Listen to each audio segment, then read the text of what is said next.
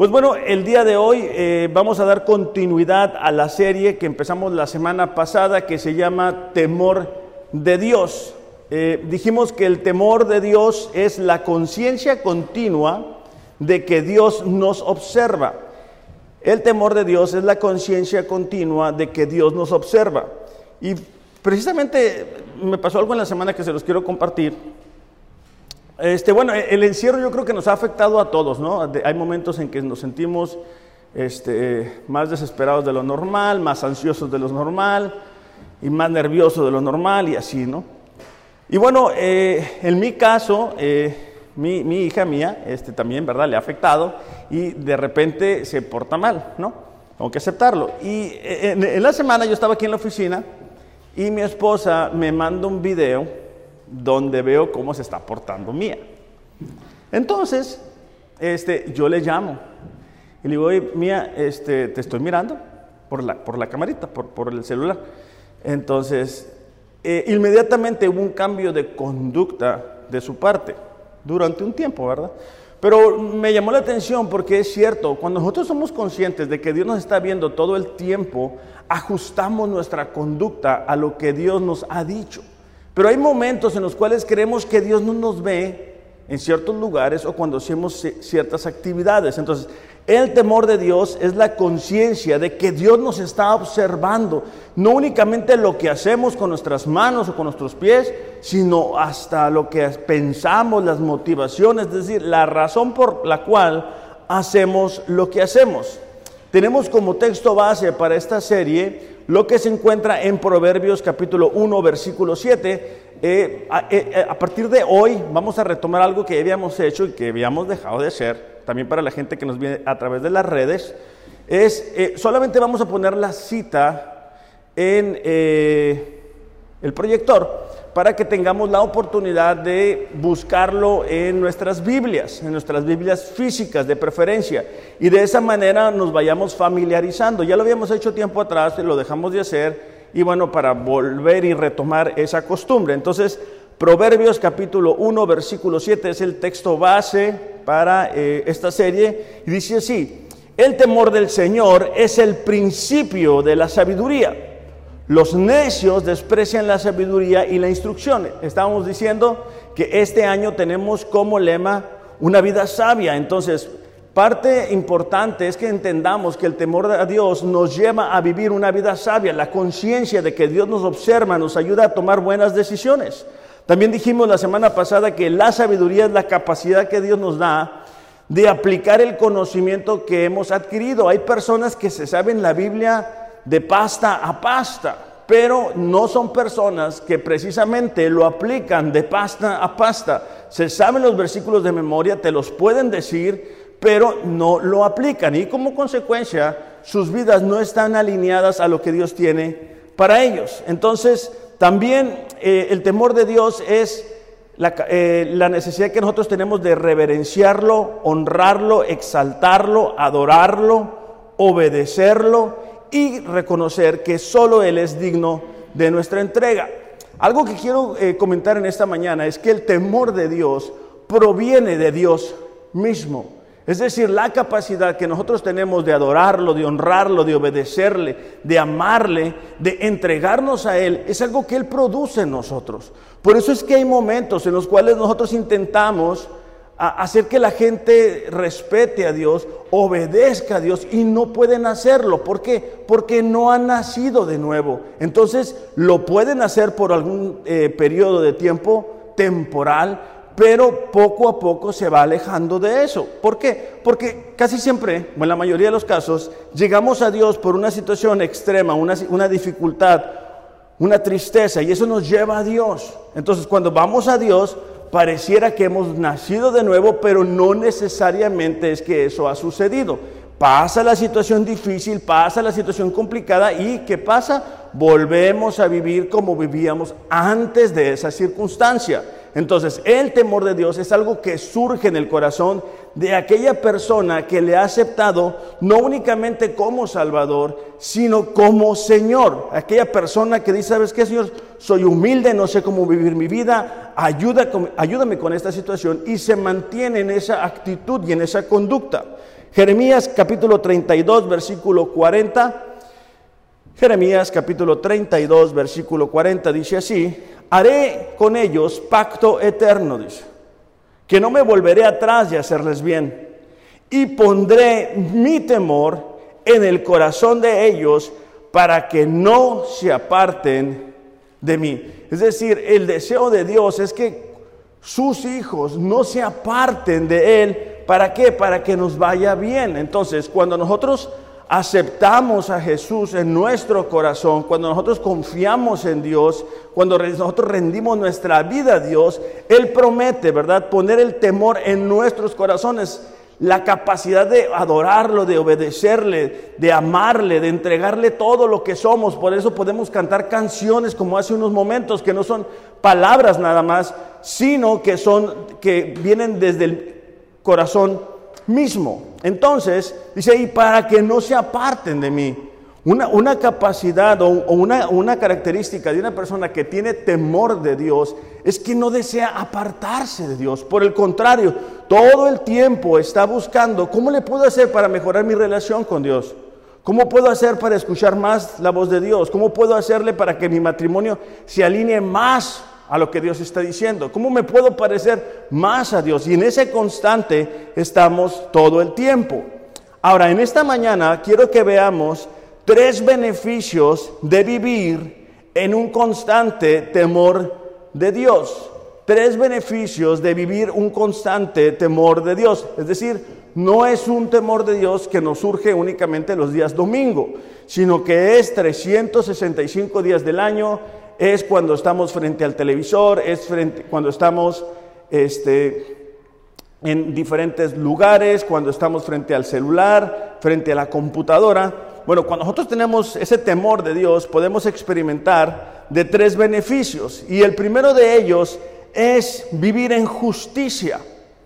El primer beneficio es que podemos vivir en justicia o ser justos. Ahora, solamente para aclarar en este punto, cuando nosotros aceptamos a Jesús en nuestro corazón, recibimos la justicia que es posicional, es decir, Dios nos ve a través del sacrificio de Jesús y hemos sido justificados, estamos bien delante de Dios. Pero hay una justicia que se lleva a la práctica todos los días mientras vamos viviendo. Y esa es la, a la que me estoy refiriendo en este momento. Algunos sinónimos de justicia es que es derecho, recto, intachable, honesto y piadoso. Una persona que vive en justicia es una persona que es una persona recta, intachable, honesta, piadosa y que actúa en derecho.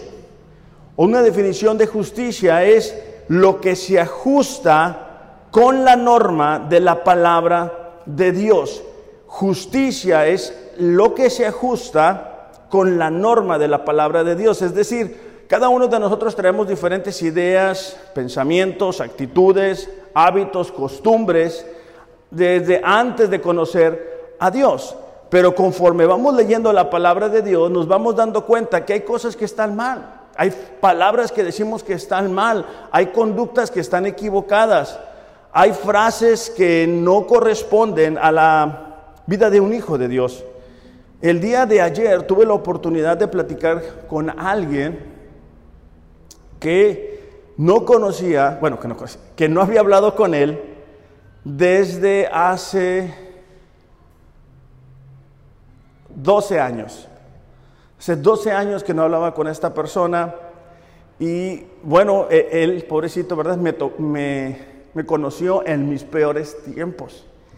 Y bueno, durante la conversación este, me dijo, hey, ¿cómo estás? Bla, bla, bla, fíjate que hice esto. Y, y el punto importante que quiero resaltar es que me dijo, ¿sabes qué? Te, noto diferente. Me dijo, eh, que, quería platicar contigo desde hace años y te escucho diferente.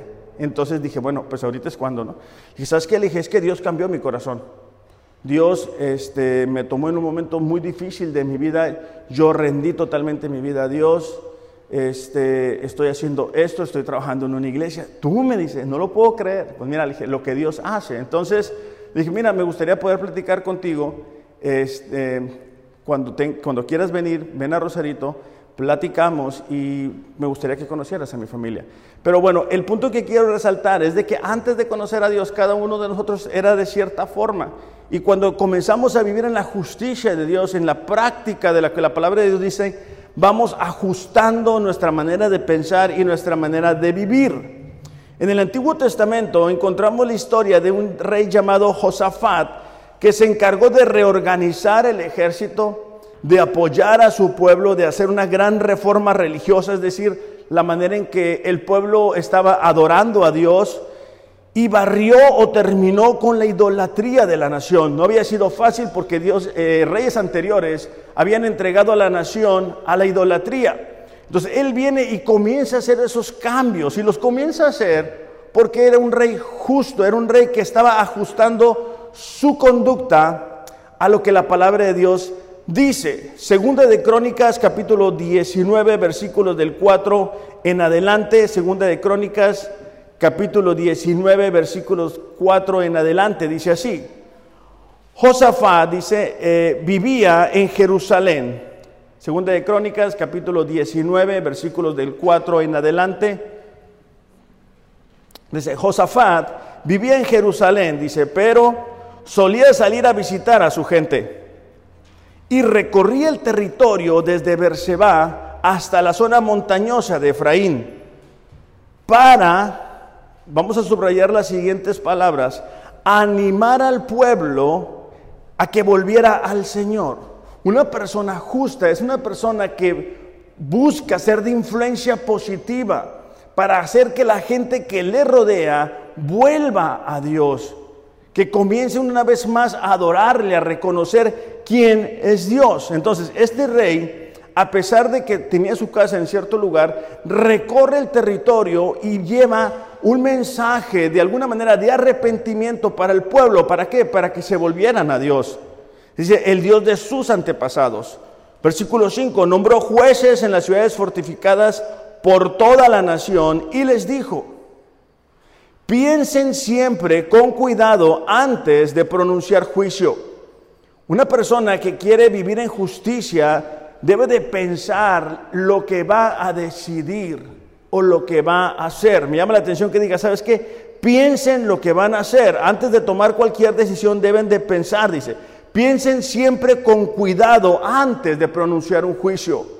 El enemigo busca constantemente que tomemos decisiones apresuradas, que olvidemos lo que Dios ha hecho en el pasado, que olvidemos lo que la gente nos ha ayudado en el pasado y que decidamos pronto. Entonces Josafat le dice al pueblo, hey, ustedes jueces tienen que pensar con cuidado antes de decidir. Fíjate que el enemigo casi siempre nos presenta una supuesta oportunidad y lo que quiere es que decidamos sin pensar, sin reflexionar en las consecuencias de lo que esa decisión pudiera traer a nuestras vidas.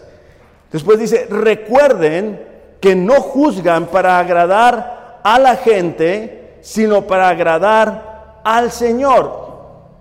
Esto lo mirábamos un poquito la semana pasada, ¿no? De que Dios nos ve. Entonces, Josafat les está diciendo, ¿sabes qué? Ustedes no deben de buscar agradar a las personas. Ustedes deben de buscar agradar con sus decisiones a Dios. Recuerden que Dios, dice, está con ustedes. Ustedes son los encargados de traer la justicia a la nación. Se recuerden que no juzgan para agradar a la gente, sino para agradar al Señor. Dice, Él estará con ustedes cuando entreguen el veredicto para cada caso. Versículo 7. Teman al Señor y juzguen con integridad. Porque el Señor nuestro Dios no tolera que se tuerza la justicia, ni que se muestre parcialidad, ni que se acepte el soborno. Fíjate lo que está haciendo el rey. El rey está diciéndole a los jueces, ¿sabes qué? La justicia debe de venir desde arriba, desde las autoridades. Debe de venir ese cambio de manera de pensar. Cada vez que hay elecciones y cosas así, las personas que buscan un, puesto político prometen eso. Prometen que, que, va a haber cambios, que no somos como, son como son los otros, ¿verdad? Nosotros sí vamos a trabajar para ustedes, nosotros sí les vamos a ayudar. Bueno, Josafat está haciendo ese cambio. ¿Por qué? Porque era un hombre temeroso de Dios. Es un hombre que estaba buscando traer la justicia a la nación de Dios. Dice, estas fueron las instrucciones que les dio. Ustedes deben actuar siempre con el temor del Señor, con fidelidad y con un corazón íntegro. Cada vez, dice, que les llegue un caso de sus compatriotas que viven en ciudades distantes, ya sea de asesinato o de alguna otra violación de las leyes, los mandatos, los decretos y las ordenanzas de Dios deben advertirles que no pequen contra el Señor. Una persona justa es una persona que busca advertir del peligro a quienes lo rodean. Es cuando alguien llega, una persona que te estima, una persona que te quiere, una persona que se preocupa por ti y te dice, sabes qué, cuidado con esa decisión que vas a tomar o que quieres tomar, porque vendrán consecuencias sobre tu vida. Dice, para que no se enoje con ustedes ni con ellos. Procedan así y no serán culpables. Versículo 11, 11 perdón, dice, sean valientes y obren bien, ya sea, y perdón, y sea el Señor con el bueno. Esa palabra, esas frases, sean valientes, es muy importante para nosotros porque muchas veces el hacer lo justo, el hacer lo correcto, va a ir en contra de la corriente, va a ir en contra de las personas con las que trabajamos, va a ir en contra de con la cultura, va a ir en contra de lo que todo mundo está haciendo y necesitamos el valor suficiente para poder decir, ¿sabes qué? No, yo no voy a actuar de esta manera. Yo no voy a vivir de esta forma. Yo voy a vivir con integridad. Yo recuerdo cuando este, me casé con Mariel, mi esposa, bueno, yo traía ciertas ideas eh, que había aprendido de antes como por ejemplo que el dinero que llegaba a la casa era 100% mío. Entonces yo sí quería, me compraba una camisa, vamos a suponer, pero Mariel si quería comprarse una blusa, tenía que llevar una serie de protocolos para poder requerirme el dinero y ver si yo estaba de acuerdo. Bueno, ahorita me da vergüenza comentarlo, pero en aquel tiempo se me hacía normal, o sea, ¿y, para qué la quieres? Y, pues ya tienes una, y, era muy difícil para ella. O si ella quería ayudar a gente de su familia, era también, ¿verdad? Este, una serie de requisitos que yo le ponía que tenía que llenar para que yo pudiera darle el dinero. Son errores, son ideas. Entonces yo me di cuenta que necesitaba ajustar mi conducta, mis prioridades a lo que la palabra de Dios dice. ¿Por qué? Porque en mí, por ejemplo, en nuestro matrimonio, aunque yo soy encargado de llevar el liderazgo, eh, los dos tenemos el mismo valor. Entonces me di cuenta de que eso estaba equivocado. Y me di cuenta específicamente con este texto que te quiero leer que se encuentra en 2 Samuel capítulo 23.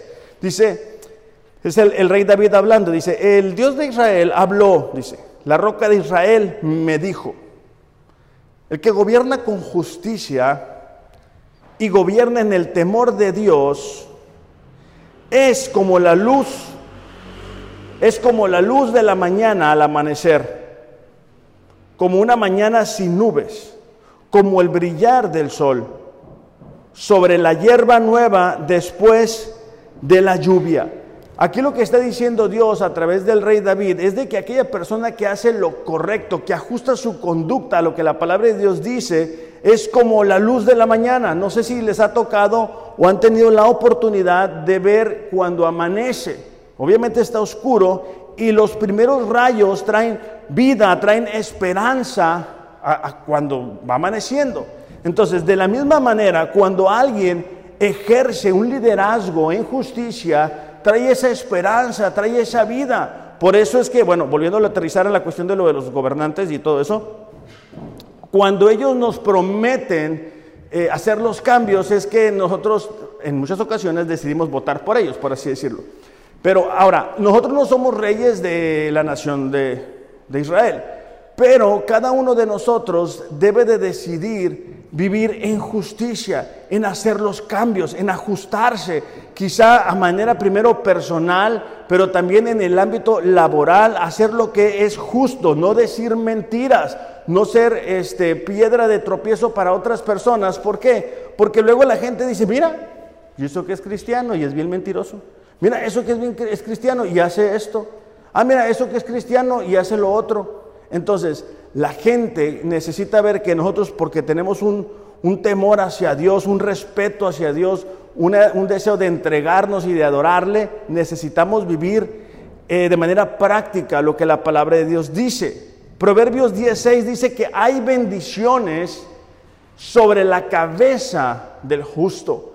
Proverbios 16, bendiciones sobre la cabeza del justo. Es decir, cuando nosotros decidimos vivir en justicia, aplicar lo que la palabra de Dios dice, las bendiciones nos van a andar buscando a nosotros. Con frecuencia decimos, Señor, bendíceme, ayúdame, y eso es muy bueno. Pero hay principios que Dios nos entrega a través de su palabra, como el vivir en justicia, que traen las bendiciones como consecuencia.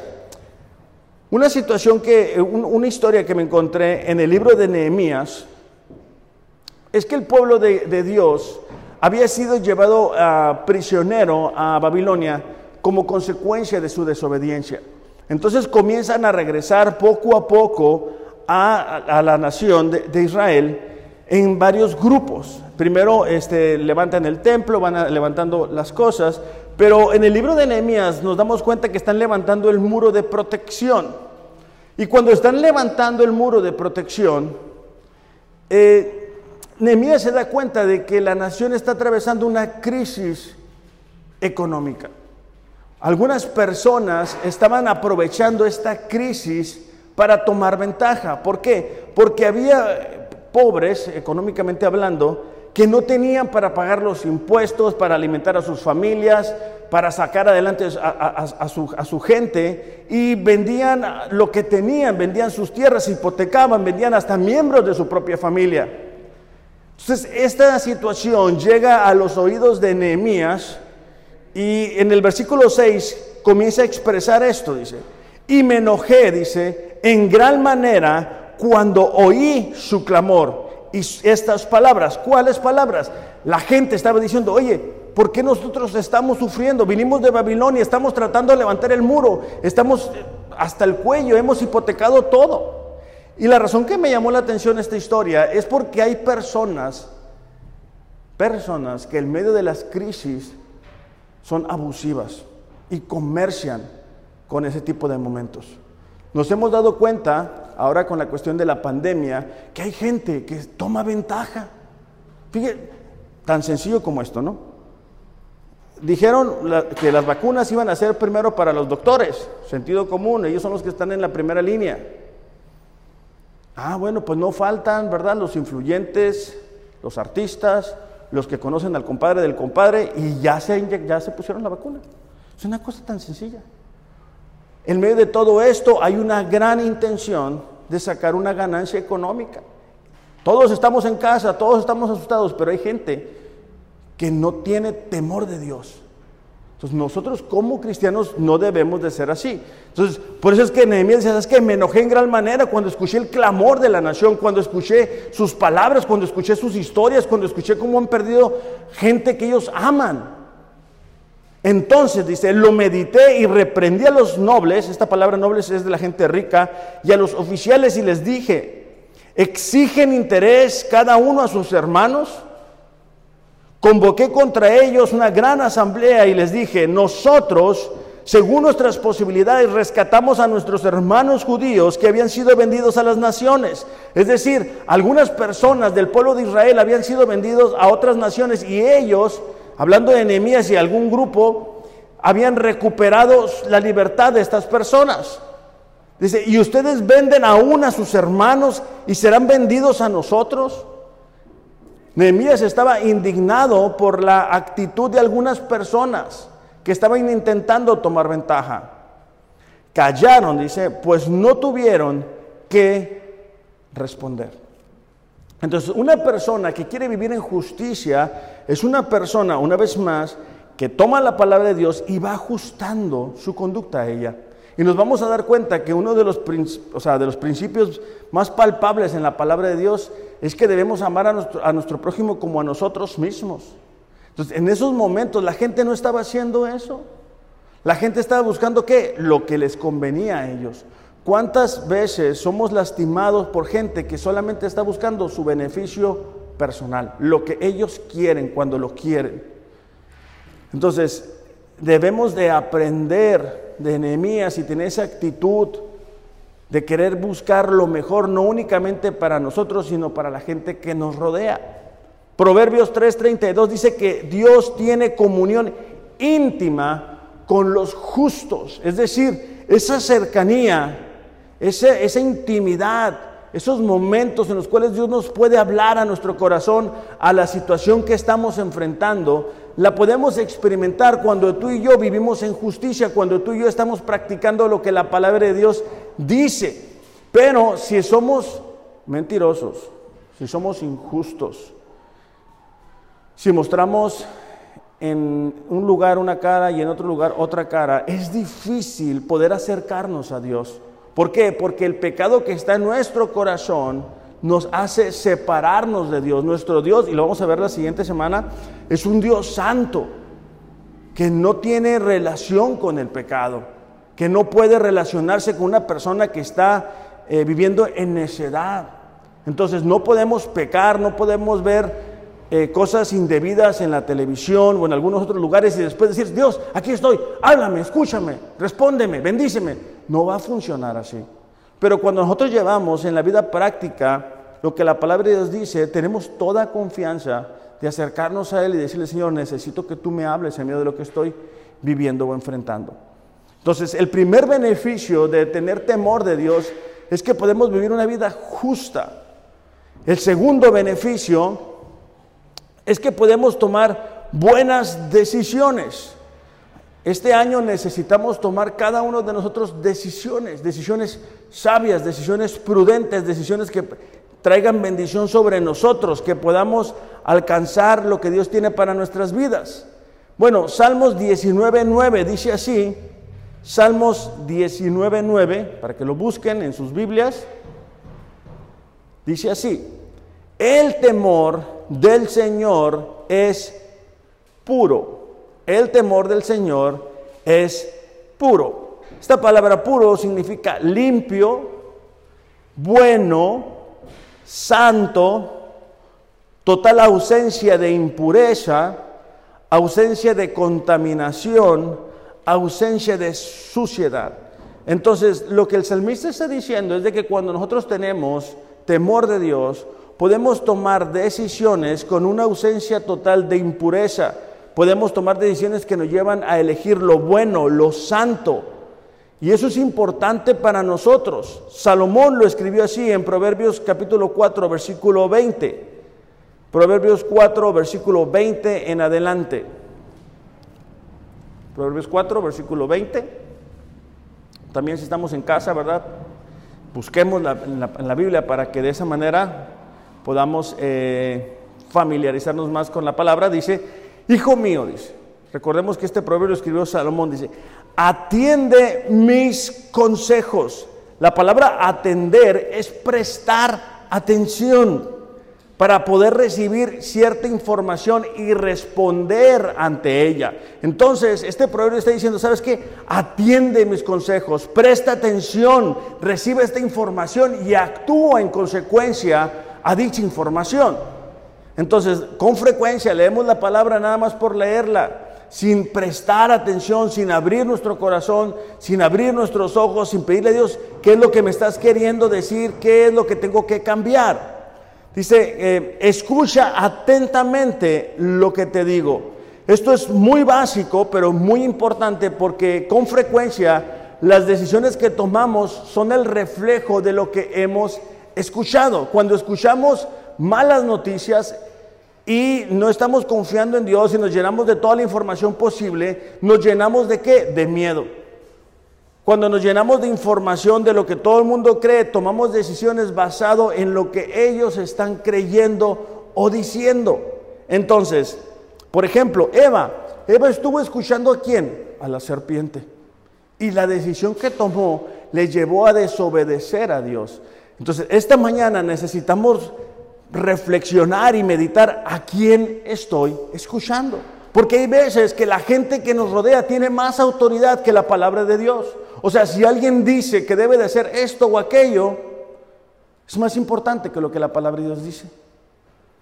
Esta mañana, esta mañana, esta semana estuve viendo, porque me apareció en Facebook, una persona, un pastor, que no hace mucho tiempo se separó y ahora él tiene una iglesia y su esposa, bueno, ahora ex esposa tiene otra iglesia, pero sin, sin, sin darse un tiempo de restauración, sin, sin nada, o sea, ya uno le tira al otro, este, no sé si, bueno, antes de conocer a Dios, ¿verdad? Porque sé que ahorita ya nadie escucha así, pero antes, de, antes de conocer a Dios, que escuchábamos la música, eh, hay un, había un grupo que se llamaba Pimpinela, no sé si les tocó, y que uno le tiraba al otro y el otro le tiraba al uno. ¿Sí te acuerdas, Natalia? Pues es que somos del misma, de la misma edad, ¿verdad, Natalia? Ok, gracias. Bueno, ah, bueno, así parece. Entonces un domingo ella le tira al otro y el otro le tira a ella. Digo, qué vergüenza, o sea, qué vergüenza. Pero la gente de esas iglesias están escuchando a esos pastores o supuestos pastores. Entonces te das cuenta que no escuchan la palabra de Dios. Si vamos a tomar decisiones que nos lleven a vivir una vida sabia, necesito decir, ¿sabes qué? ¿Qué es lo que dice Dios al respecto? ¿Qué es lo que dice Dios desde Génesis Apocalipsis? No únicamente un texto, sino qué es lo que dice Dios en cuanto a la santidad, qué es lo que dice Dios en cuanto al dinero, qué es lo que dice Dios en cuanto al matrimonio, qué es lo que dice Dios en cuanto al uso del tiempo, qué es lo que dice Dios en cuanto al pecado, qué es lo que dice Dios en cuanto a las relaciones, para que de esa manera yo pueda tomar buenas decisiones. Entonces, por eso es que dice, ¿sabes qué? Presta atención, escucha lo que te voy a decir. Óyeme a mí, no escuches otras voces. Versículo 21, no pierdas de vista mis palabras. Más que nunca estamos siendo expuestos a distraernos con frecuencia por las circunstancias, por la información o la desinformación. Entonces dice, no pierdas de vista mis palabras, guárdalas muy dentro de tu corazón. La palabra de Dios debe de ser tan importante para nosotros que debemos decidir guardarla en nuestro corazón, atesorarla en nuestro corazón. Con frecuencia decidimos guardar heridas que alguien nos hizo, traiciones que alguien nos hizo, rencor, ¿verdad? Que alguien produjo a nosotros y lo guardamos en nuestro corazón. Y eso afecta las decisiones que tomamos. Entonces aquí dice, ¿sabes qué? Mira mi palabra, guárdala en tu corazón. Versículo 22. Ellas, dice, dan vida a quienes las hallan. Son salud del cuerpo. Si nosotros queremos experimentar la vida, la bendición que Dios nos quiere dar a nosotros, debemos de prestar atención, escuchar la palabra, guardar la palabra. Por sobre todas las cosas, dice, cuida tu corazón, porque de él mana o brota o fluye la vida. Es decir, la calidad de nuestra vida depende de la calidad de lo que hay dentro de nuestro corazón. Aleja de tu boca la perversidad, de tus labios las palabras corruptas. Cada uno de nosotros decidimos qué y cómo usamos nuestras palabras. Decidimos si vamos a ofender, decidimos si vamos a lastimar, decidimos si vamos a mostrar agradecimiento, decidimos si qué hacemos con lo que estamos pronunciando.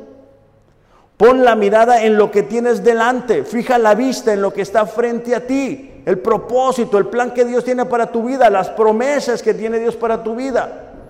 Endereza, dice, las sendas por donde andas. Allana todos tus caminos. Versículo 27. No te desvíes ni a diestra ni a siniestra. Apártate de la maldad. El enemigo busca, ¿verdad? Apartarnos de la palabra de Dios. Busca distraernos en el camino. Busca que digas, ah, salte un poquito del camino. No pasa nada. No te puedes distraer un poco. No pasa nada. Relájate. No pasa nada. He estado viendo últimamente este, algunos videos, triste, lamentable, de personas que van grabándose en el carro mientras van manejando a alta velocidad y producen un accidente, muchas veces la pérdida misma de seres humanos. ¿Por qué? Porque mientras van, no van prestando atención, no llevan sus ojos puestos en donde deberían de llevarlos puestos. Y lo mismo sucede con cristianos. No tenemos los ojos puestos en la palabra de Dios, no tenemos la, vista puesta en el camino, no prestamos atención. Entonces vamos tomando decisiones que tarde que temprano nos van a afectar. Entonces parte de vivir en el temor a Dios es que podemos tomar buenas decisiones, de guardar la palabra, de atesorar la palabra, de guardar nuestro corazón, de fijar en dónde estamos. ¿Por qué? Porque somos conscientes que Dios nos está mirando, que Dios nos está viendo y Dios confía en que vamos a tomar las mejores decisiones. No quiero que levanten la mano, pero sé que la mayoría de nosotros hemos sido afectados porque alguien cometió adulterio. La mayoría de nosotros, directa o indirectamente, hemos sido afectados porque alguien tomó una mala decisión. Proverbios 5, capítulo 1 dice, Hijo mío, dice, pon atención a mi sabiduría y presta oído a mi buen juicio, para que al hablar mantengas la discreción.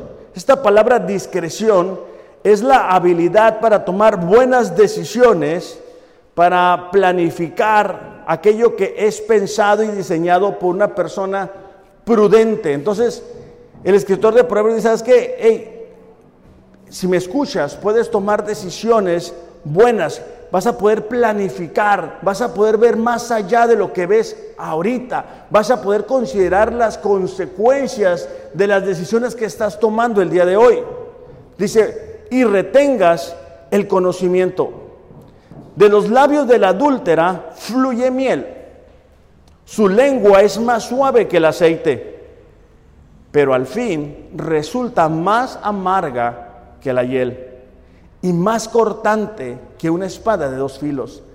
La mujer, aquí descrita, dice, parece que, que es una buena tentación, parece agradable a los ojos. Sus palabras son suaves, pero la espada es más profunda más profunda y cortante que una espada de dos filos.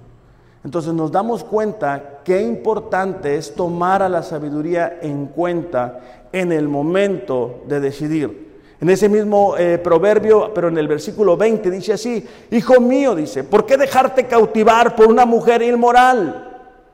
O acariciar los pechos de una mujer promiscua. Pues el Señor ve con claridad lo que hace el hombre, examina cada senda que toma. Otra vez, dice, ¿sabes qué? tienes que ser consciente, tienes que ser consciente de que Dios te está viendo. Tienes que ser consciente de que Dios merece tu adoración, tu respeto. Y este es un ejemplo únicamente de las decisiones que muchas veces se toman por no tener sabiduría. No se pasa del conocimiento a la vida práctica. El conocimiento hay gente que lo tiene, por eso es que vemos que cristianos se divorcian, tienen el conocimiento, pero no lo llevan a la práctica, no tienen el temor de Dios y comienzan, ¿verdad?, en una, con una relación con una persona del otro sexo y ¿qué hace? Daño. Hay consecuencias y el enemigo busca que nosotros volvamos a creer en lo mismo. Quizá no en ese sentido, pero en otros. El pecado siempre luce atractivo al, al principio, parece agradable, parece que nadie va a sufrir consecuencias todo va a ser felicidad, pero no es así. Y cuando tenemos temor de Dios podemos decidir de una manera correcta. Podemos ponernos en una posición en la cual Dios nos va a bendecir. Pero el enemigo te dice, hey, ah, no hagas caso, no pasa nada. Rápido, decide ahorita. Es una oportunidad ahorita. Nadie se tiene que dar cuenta. Versículo 21 dice, el Señor ve con claridad lo que hace el hombre y examina cada senda que toma. Un hombre malvado queda preso por sus propios pecados. Son cuerdas que lo atrapan y no lo sueltan. El pecado, aunque parece sutil, aunque parece agradable, realmente es como una telaraña donde te vas enredando y al rato ya no sabes cómo salir. Por eso es que hay personas intentando advertirnos del peligro que, que podemos caer o de las consecuencias de las decisiones que debemos estamos tomando. Entonces, cuando tenemos temor de Dios, cuando nosotros somos conscientes, nosotros vamos delante de Dios y decimos, ¿sabes qué Dios? Esto es lo que yo quiero hacer. Lo quiero hacer por esto. Entonces Dios puede hablar a nuestros corazones y decir, esa no es la actitud correcta. En el libro de Daniel encontramos la historia del rey Nabucodonosor. ¿Lo dije bien? Nabucodonosor. Muy bien. Y este había tenido un sueño y Daniel le interpreta el sueño. Le dice de lo que pudiera sucederle. Fíjate en el versículo 24, en Daniel capítulo 4, versículo 24, Daniel está en el Antiguo Testamento, Daniel capítulo 4, versículo 24, dice así, es Daniel ahora hablando, la interpretación del sueño y el decreto que el Altísimo ha emitido contra su majestad es como sigue. Estamos hablando de que Nabucodonosor era el rey, ¿ok? Daniel era aquel joven que había sido llevado eh, prisionero y que se había guardado para Dios, pero ya obviamente ya no era un joven, ya estaba más grande. Pero está dándole la interpretación. Dice, usted será apartado de la gente y habitará con los animales salvajes, comerá como, perdón, comerá pasto como el ganado, se empapará con el rocío del cielo. Siete años pasarán hasta que su majestad reconozca que el Altísimo es el soberano de todos los reinos del mundo y que se los entrega a quien Él quiere. Versículo 26. La orden de dejar el tocón y las raíces del árbol quiere decir que su majestad recibirá nuevamente el reino. ¿Alguien sabe lo que significa el tocón? ¿No saben lo que significa el tocón? Ok, el tocón es, no sé si han visto los árboles, ¿verdad? grandes. Y luego llega alguien y los corta como con una sierra o con algo y queda así como, como como un pedacito. ¿Sí saben? Ok, eso es el tocón. Entonces, Daniel está diciendo, ¿sabes qué? En, tu sueño viste que quedaba eso. Entonces, dice, eh, versículo, 27, ah, versículo 26 dice, la orden de dejar el tocón y las raíces del árbol quiere decir que su majestad recibirá nuevamente el reino. ¿Cuándo? Cuando haya reconocido que el verdadero reino es el del cielo. Por lo tanto, dice, yo le ruego a su majestad aceptar el consejo que le voy a dar. Renuncia, renuncie usted a los pecados y actúe con justicia. Renuncie a su maldad. Daniel estaba diciendo a Nabucodonosor, hey, Dios te está advirtiendo de lo que te puede suceder si sigues tomando esas decisiones, si te sigues creyendo que eres tú quien está a cargo. Daniel está queriendo evitar un dolor a Nabucodonosor. Versículo 28.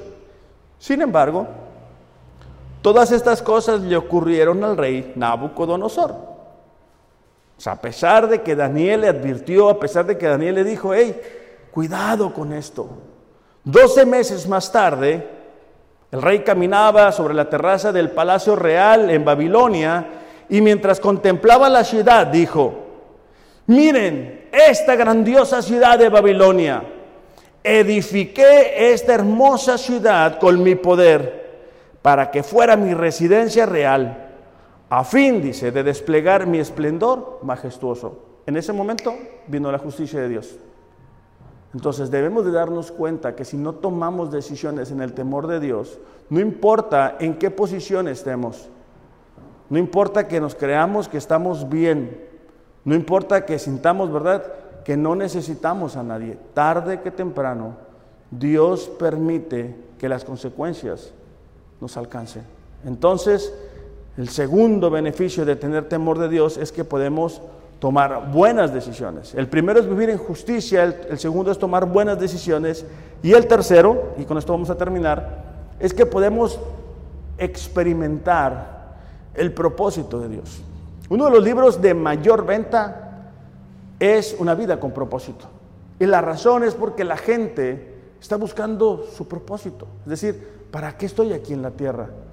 Y con frecuencia, a pesar de los años y los años, esos libros se siguen vendiendo. Y nos damos cuenta que hay personas que alcanzan el éxito a nivel este, económico, eh, estudian una carrera y, y la aplican y todo lo demás, pero siguen sin experimentar el propósito para sus vidas.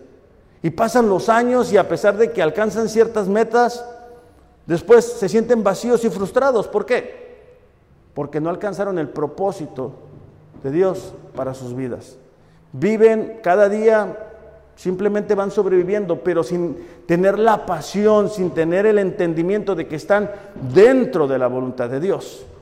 Vamos a mirar eh, tres ejemplos de personas que alcanzaron su propósito gracias a que tuvieron temor de Dios. El primero es José. La semana pasada mirábamos que José tuvo temor de Dios cuando la esposa de Potifar intentó tener relaciones sexuales con él y dijo, ¿sabes qué? ¿Cómo haría yo eso con Dios? O sea, no, podría yo pecar contra Dios. Y gracias a que José tuvo ese temor de Dios, más adelante Dios lo promueve, Dios lo saca de la prisión y en Génesis 45, 5 dice así, es José hablando a sus hermanos y dice, pero no se inquieten ni se enojen con ustedes mismos por haberme vendido. Fue Dios quien me envió a este lugar antes que ustedes, a fin de preservarles la vida. José entendía que la razón que Dios había permitido que los hermanos lo vendieran y le llevaran como prisionero tenía un propósito, el propósito de Dios. Entonces, gracias a que él se mantuvo en ese temor reverente hacia Dios, pudo alcanzar el propósito por el cual Dios le había creado. Pero cuando olvidamos el temor de Dios, cuando decimos, bueno, las circunstancias no son como yo quiero, entonces suelto mi compromiso con Dios, entonces se me olvida que Dios me está viendo, que Dios conoce mis motivaciones, entonces corremos el peligro de no alcanzar el propósito por el cual Dios nos creó. Génesis 50, 20 dice, es verdad, dice, ustedes pensaron hacerme mal, pero Dios transformó ese mal en bien para lograr lo que hoy estamos viendo, salvar la vida de mucha gente. José dice, ¿sabes qué? Ustedes intentaron hacerme daño, pero yo guardé mi corazón, yo tenía un temor hacia Dios, yo guardé mi corazón, yo no le fallé y por eso es que el día de hoy estoy cumpliendo el propósito de Dios en mi vida. La semana pasada también miramos la historia de Abraham, cómo Dios le pide, ¿verdad? Y le dice, ¿sabes qué? Dame a tu hijo, tu único hijo a quien amas. Y, Abraham obedece y justo en el momento en que lo va a sacrificar, Dios provee. En ese mismo capítulo 22, pero en el versículo 15 dice que el ángel del Señor llamó a Abraham por segunda vez desde el cielo y le dijo, Génesis 22, 15, ¿cómo has hecho esto? y no me has negado a tu único hijo, juro por mí mismo, afirma el Señor, que te bendeciré en gran manera. Te multiplicaré tu descendencia como las estrellas del cielo y como la arena del mar. Además tus descendientes conquistarán las ciudades de sus enemigos. Puesto que me has obedecido, todas las naciones del mundo serán bendecidas por medio de tu descendencia. Entonces nos damos cuenta que tanto José como Abraham, gracias a que tuvieron ese temor de Dios, pudieron alcanzar su propósito. Y el tercer ejemplo, y le voy a pedir a él si pueden ir pasando, es la vida de Noé. A Noé le tocó un tiempo muy similar al nuestro. Génesis capítulo 6, versículo 5 nos describe cómo era la cultura de ese tiempo y dice que el Señor vio la magnitud de la maldad humana en la tierra y que todo lo que la gente pensaba o imaginaba era siempre y totalmente malo. Versículo 6. Entonces el Señor lamentó haber creado al ser humano y haberlo puesto sobre la tierra. Se le partió el corazón. Me llamó la atención esta expresión porque en un tiempo difícil, en un tiempo en el cual todo el mundo estaba corrompido, cuando Dios está trayendo juicio, podemos ver el corazón de Dios. Podemos darnos cuenta que cuando nosotros decidimos ir con la corriente, ir con lo que todos están haciendo, provocamos un dolor a Dios. Así que se le partió el corazón. Entonces el Señor dijo, borraré de la faz de la tierra a la raza humana que he creado Así es, dice, destruiré a todo ser viviente, a todos los seres humanos, a los animales grandes, pequeños que corren por el suelo y aún a las aves del cielo. Después continúa diciendo, lamento haberlos creado. Pero en el Génesis 6.9 dice que no era un hombre justo y honrado entre, entre sus contemporáneos, que vivía de acuerdo con la voluntad de Dios. Y es por eso que Dios le entrega la misión de hacer el arca. Él cumplió su propósito, a pesar de que estaba viviendo una cultura pagana entregada a la idolatría. Entonces, si nosotros queremos experimentar el propósito que Dios tiene para nuestras vidas, debemos vivir en un temor constante hacia nuestro Dios.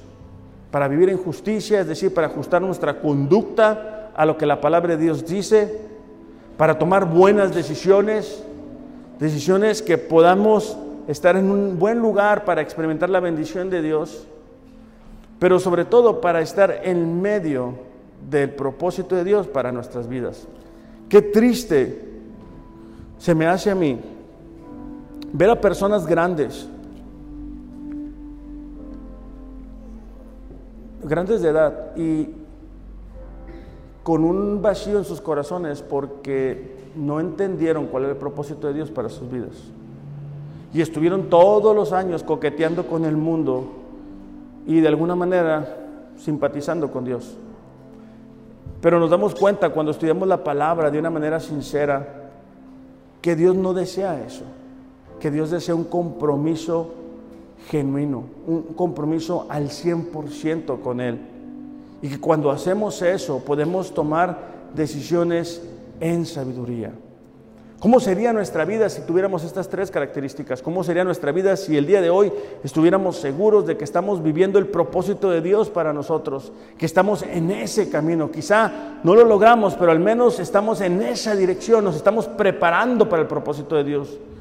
¿Cómo sería nuestra vida si pudiéramos estar tomando cada vez mejores decisiones, decisiones que nos permiten experimentar de lo mejor de Dios en esta tierra? No únicamente a nosotros, sino a las personas que nos rodean. ¿Cómo sería la calidad de vida en nuestra familia si pudiéramos vivir en justicia, si hacer lo correcto? ¿Cómo seríamos? ¿Cómo estaría esta nación? Imagínate esta nación, ¿verdad? Que nuestros gobernantes lo hicieran en justicia, que no hubiera corrupción, que no hubiera nada de eso. Qué, qué suave. Nosotros no podemos decidir por ellos, pero sí podemos decidir por nosotros. ¿Por qué no nos ponemos de pie y vamos a, solamente un, así como el corito nada más para, este, vamos a pedirle a Dios que nos ayude. Padre, te damos gracias en esta mañana. Gracias, Señor, por tu palabra. Gracias, Señor, porque eres tú quien nos envía ese temor hacia ti, hacia tu persona. Ayúdanos a vivir en justicia cada día a que cada día, Señor, podamos ir ajustando nuestra conducta a lo que tu palabra dice, a tomar cada vez mejores decisiones, Señor, y a encaminarnos al propósito que tienes para cada uno de nosotros. En el nombre de Jesús, Señor, te lo pedimos. Vamos a cantar juntos esta canción.